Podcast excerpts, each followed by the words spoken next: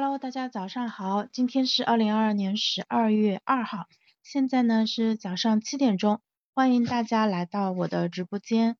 我现在先转发一下啊，转发一下我的房间，然后我们马上开始。一、二，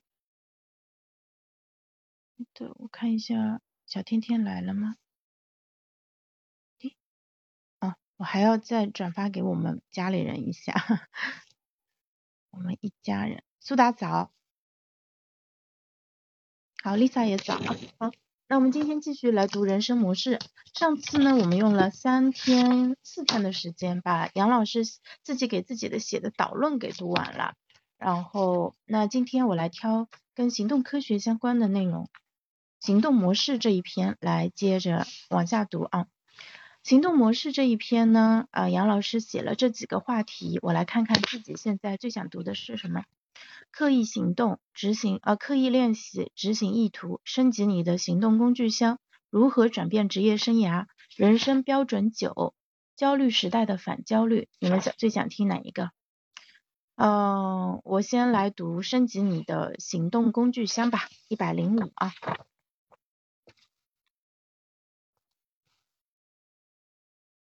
好，小鱼早。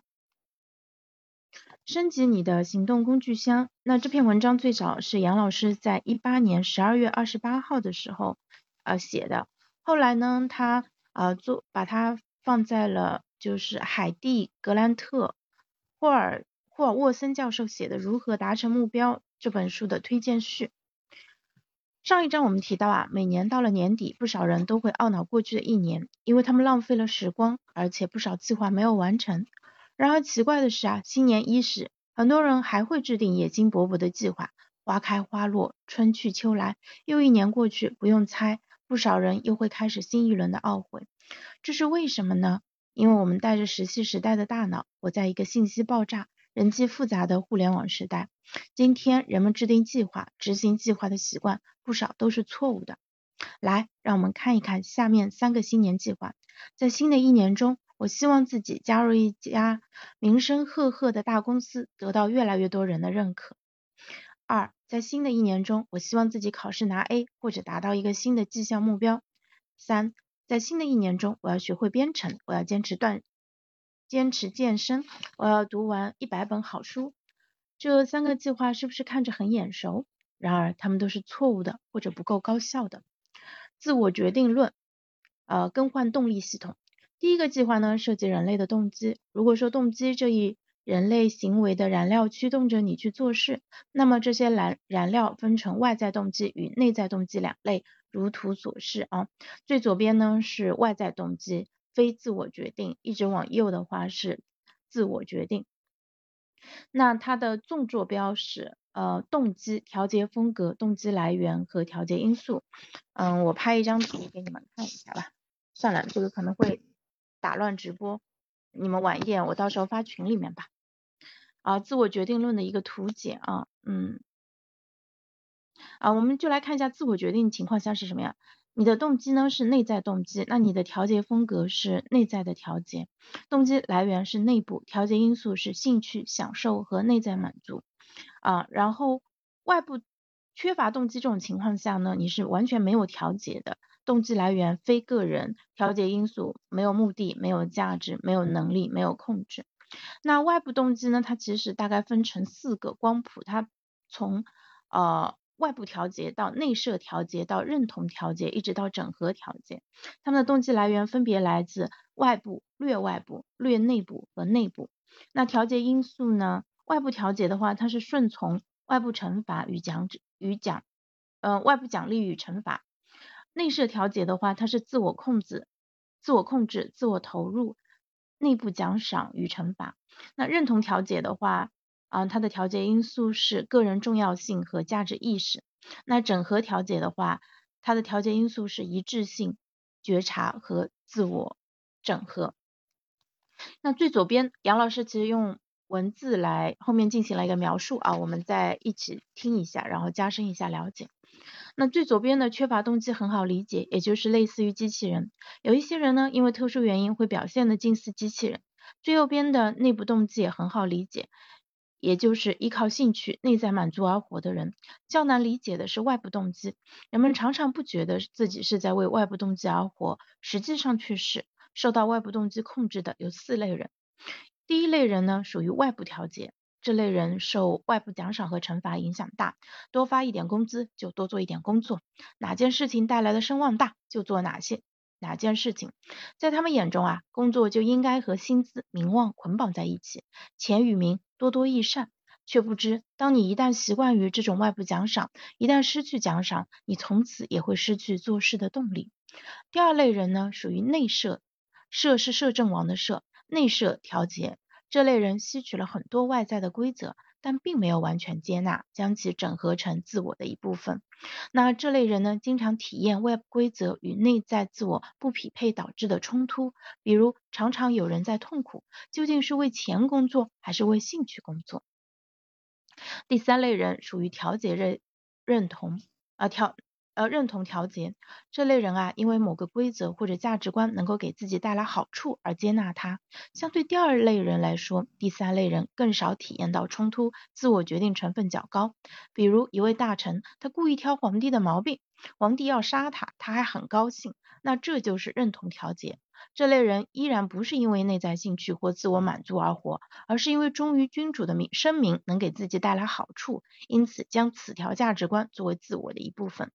第四类人呢，属于整合调节，这种调节相对前三三者来说最为隐蔽。如果说外部调节是奔着名利做事，内设调节是社会多数人的生活常态。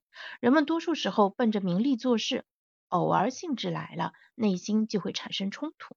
认同调节的人是精致的利己主义者，很少感到内在。内心的冲突，那么整合调节的人是欺骗自己的成功的政治家，这类人啊，已经将外部动机完全整合到自我中。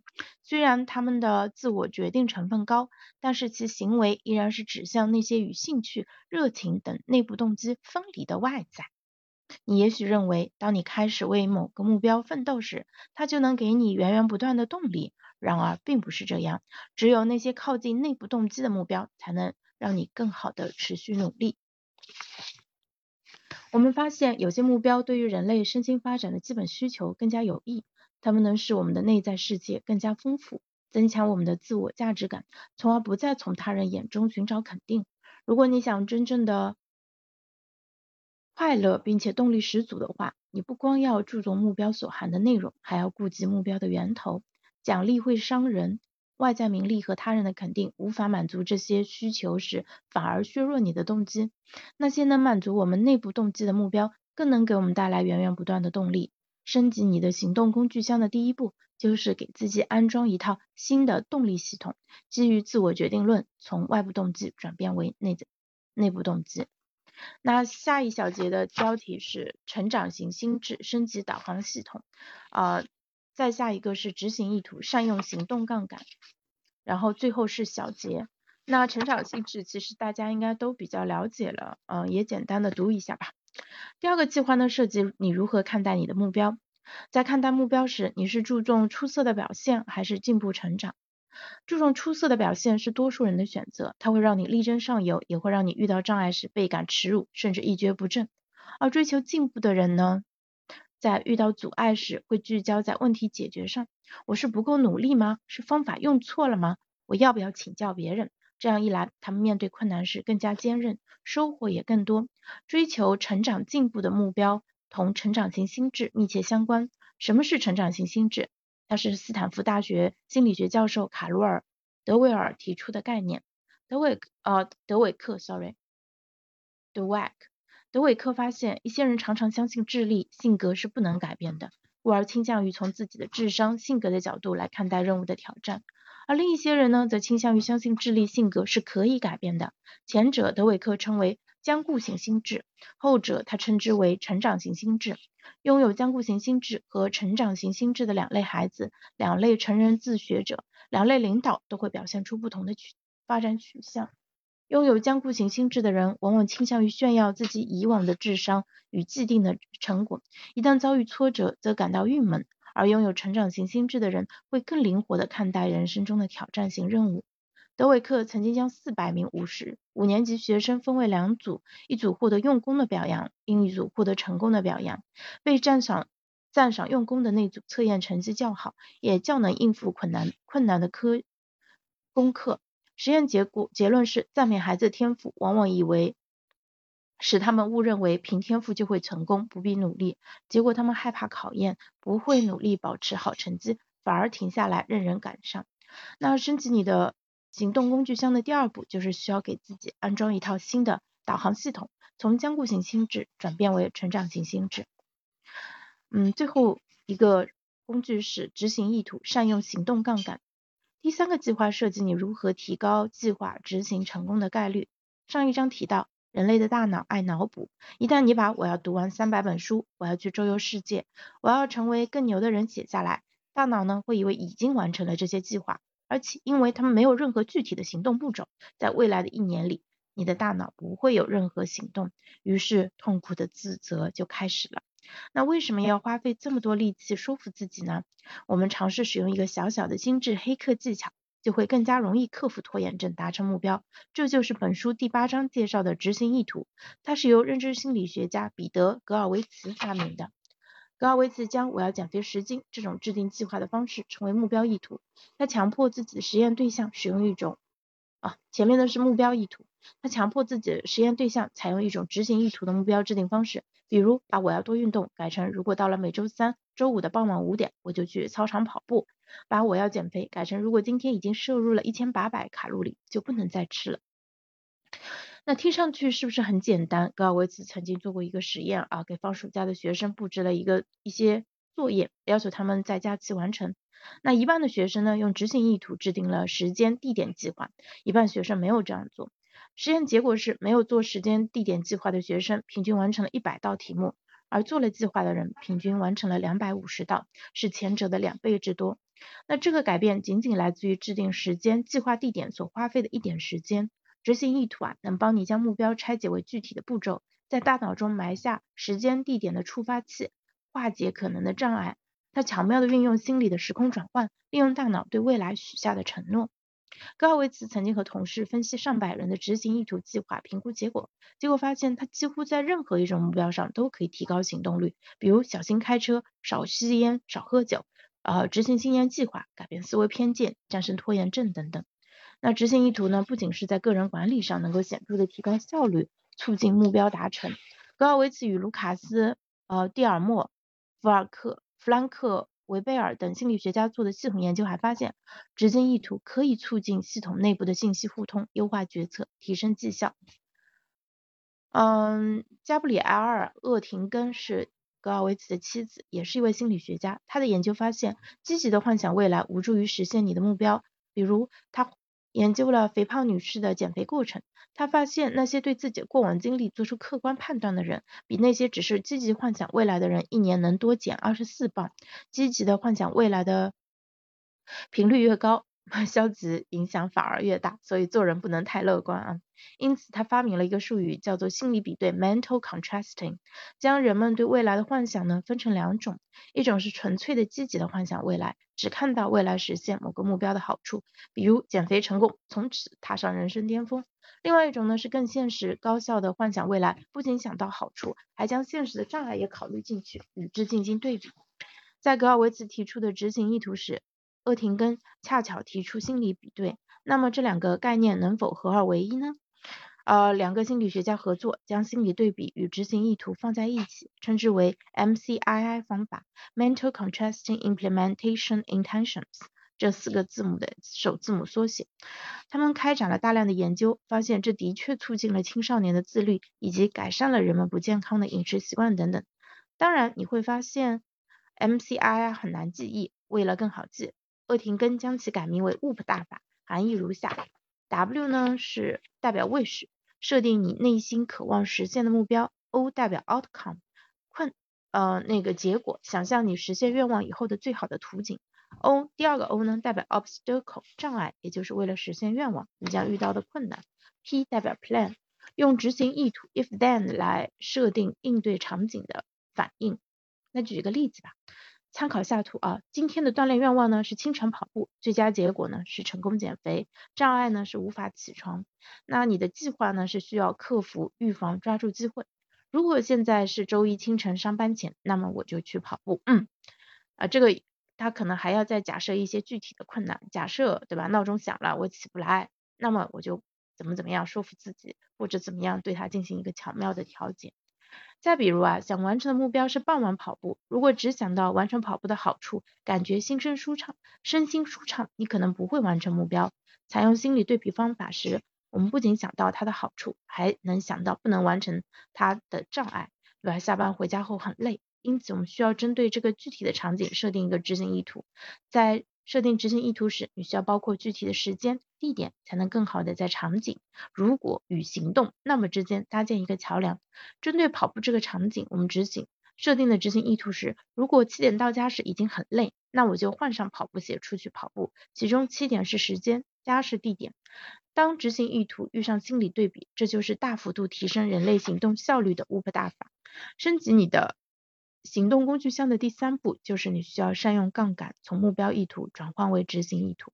小结：这个世界上存在着太多的行动破坏者，这首先是一个矛盾的世界，它既要求你严守纪律，又要求你富有创意；既要求你忠诚可靠，又要求你激情澎湃。其次，这是一个容易令你分心的世界，从老板、客户到你的同事，那么多人随时可以打断你，甚至多数人错误的选择了开放的办公空间，误以为能提高沟通效率。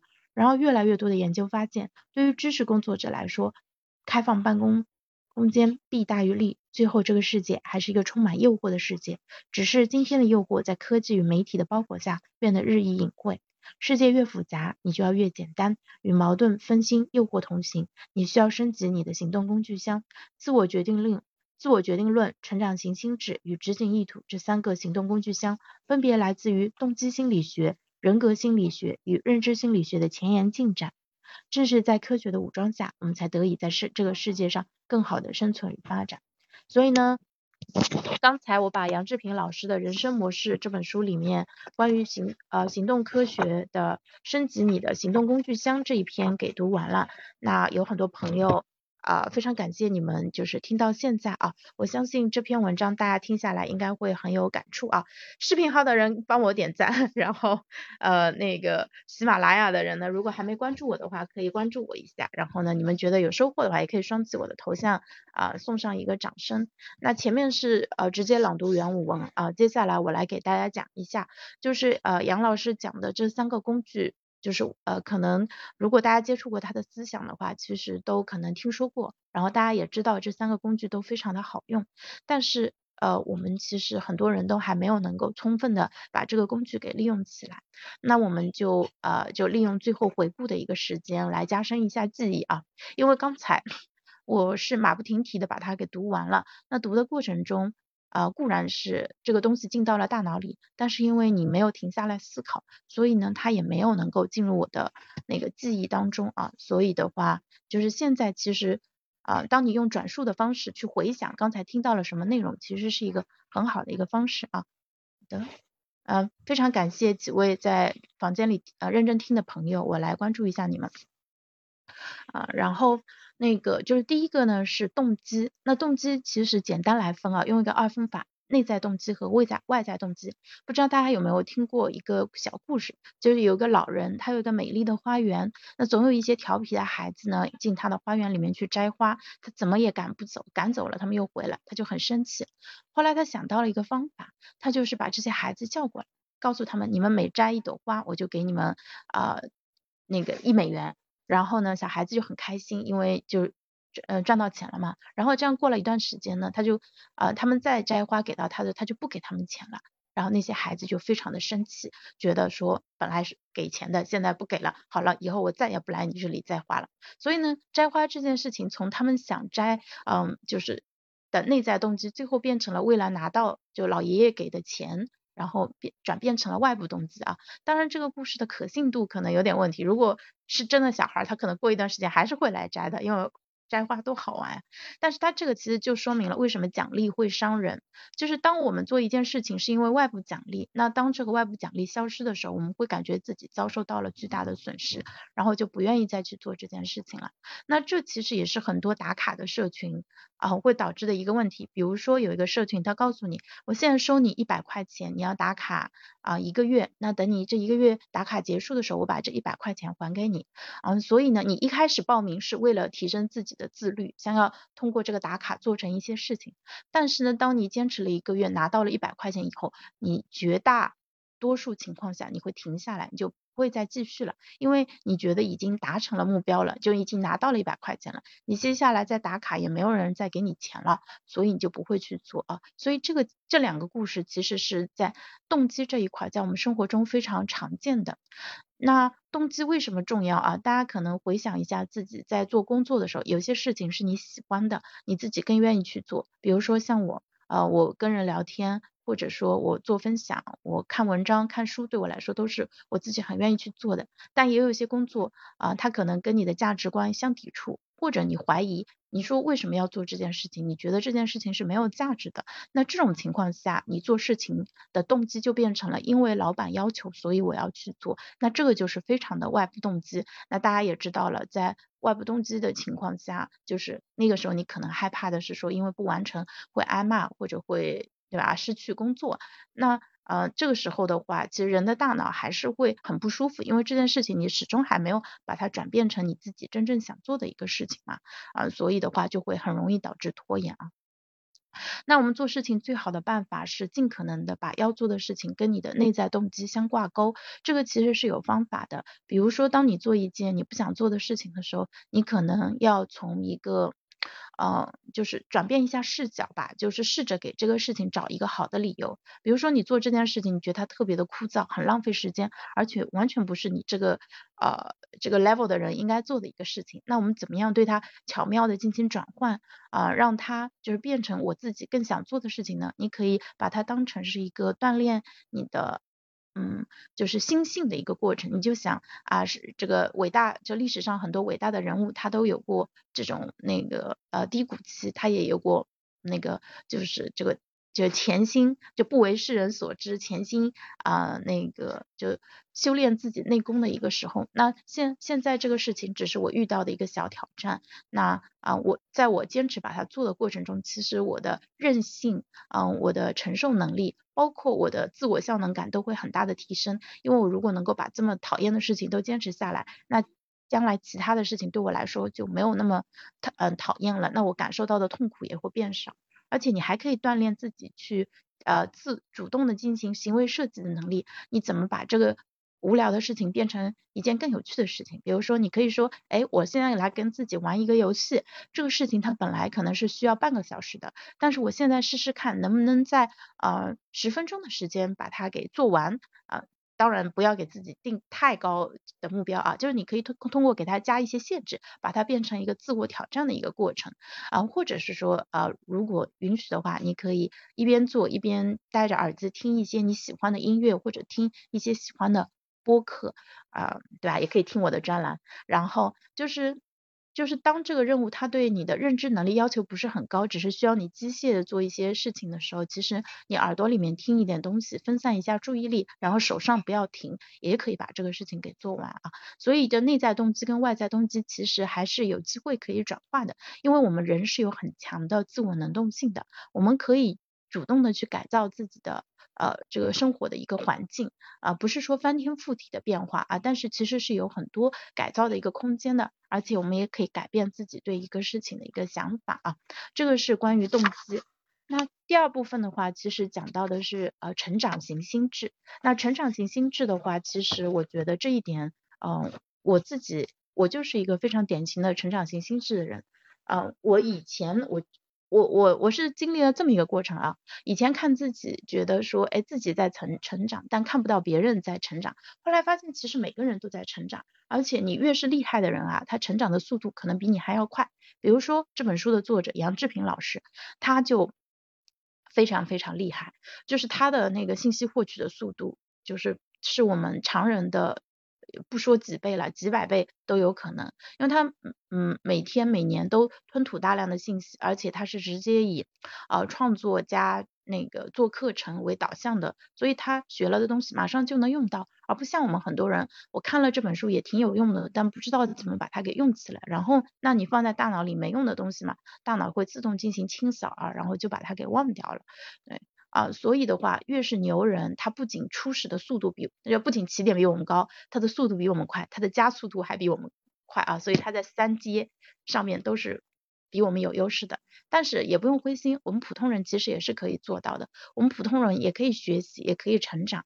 然后特别是它里面讲到了，不管是智商还是性格，其实都不是借口，都不是我们一成不变的借口。不要想着我就是这样一个人，我不会变的，或者想他就是这样一个人，他不会变的。那我跟我老公刚结婚的时候，也是经常为。呃，各种那个家庭琐事吵架，那呃很多过来人，对吧？很多比较平和的人都会说啊，这个你爱他，我你既然选择了他，你就要接受他是这样一个自己，不要想着去改变别人，对吧？改造别人是这个家庭纷争和痛苦的来源。我我告诉大家，这个是不对的，呃，其实是可以改造的。就我做的不对的地方，我也要改，自我改造，也要被别人改造。那他做的不对的地方，也是要改造。其实。我觉得不管是夫妻或者是孩子，其实最怕的就是你，你觉得他就这样子了，反正看到错的也不去改，对吧？小错不纠，然后就会做大错。那人的底线是一点点被试探出来的吧？他对你说了一句脏话，你笑嘻嘻，好了，那接下来就会有第二句、第三句，然后更难听的脏话说给你听。所以的话就是，嗯，改造自己跟改造他人都是可行的，因为其实人是有。很强的可塑性的人，在什么样的环境就会长成一个什么样的人，对吧？在什么样的场景也会做什么样的事。你看看他在外面，嗯，还是比较体面的一个人，对吧？为什么回家，对吧？会表现的相对来说没有那么，呃，就不像一个大人。那其实还是因为在这个情境下，他很放松嘛。那放松的情况下，就会有一些原形毕露的时候。但是就是说，当你给这个环境设置一些规则的话，其实。呃，对方也是会遵守的，因为你这个规则也不是特别不合理的一个情况下啊，所以成长型心智非常的重要。我们看孩子、看自己以及看这个世界，我们都知道万事万物其实都是在变化当中的，你我会变，然后那个我们周围的事情也会在变，而且这个变化的速度可能远超我们的想象。嗯，对，就做好自己吧，反正我们每个人都有成长空间。那最后一个呢是执行意图，执行意图呢非常重要。执行意图跟 WOOP 大法，杨老师认为它是我们提高行动力的最重要的方法了。就是因为很多人其实都有拖延症，那拖延产生的原因其实有一点复杂啊，有些是可能啊不会做，有些是呢不想做。啊，有些还有一些其他的各种各样的原因，还有就是太忙了，对吧？没有事情，没有时间去做啊，脑子里面就随便想一想，然后又放下了，又去做别的事情了。嗯，像忙碌的我，就是会出现这样的一个情况啊。嗯，然后呢，当你用执行意图的时候，其实呃，你会把其实真正会用到执行意图的话，都是。就是我们没做，但是又很需要去做的事情，那这些事情它相对的重要性是比较高的，它的可能也有一定的一个紧迫性啊。如果是真的就是没有什么重要的事情，你拖着也无所谓的，那就暂时先放在那里了。因为我们现在面临的一个主要的问题，其实就是时间不够用的问题。现在是国民总时间的一个竞争，一个人每天只有二十四小时，但是我们要吃饭睡觉，对吧？还要上上班，还要。做各种各样的事情，那抖音每天人均还要花掉七亿人的两个小时的时间，怎么够用呢？啊，就是我，而且我们现在又把太多的时间给到了手机，给到了消费内容，其实是没有时间做那些真正有价值、真正能够啊给自己带来一些确定性的一些东西的啊。所以的话，就是当我们意识到时间不够的情况下，我们其实需要做一个更加清醒的消费者，我们需要。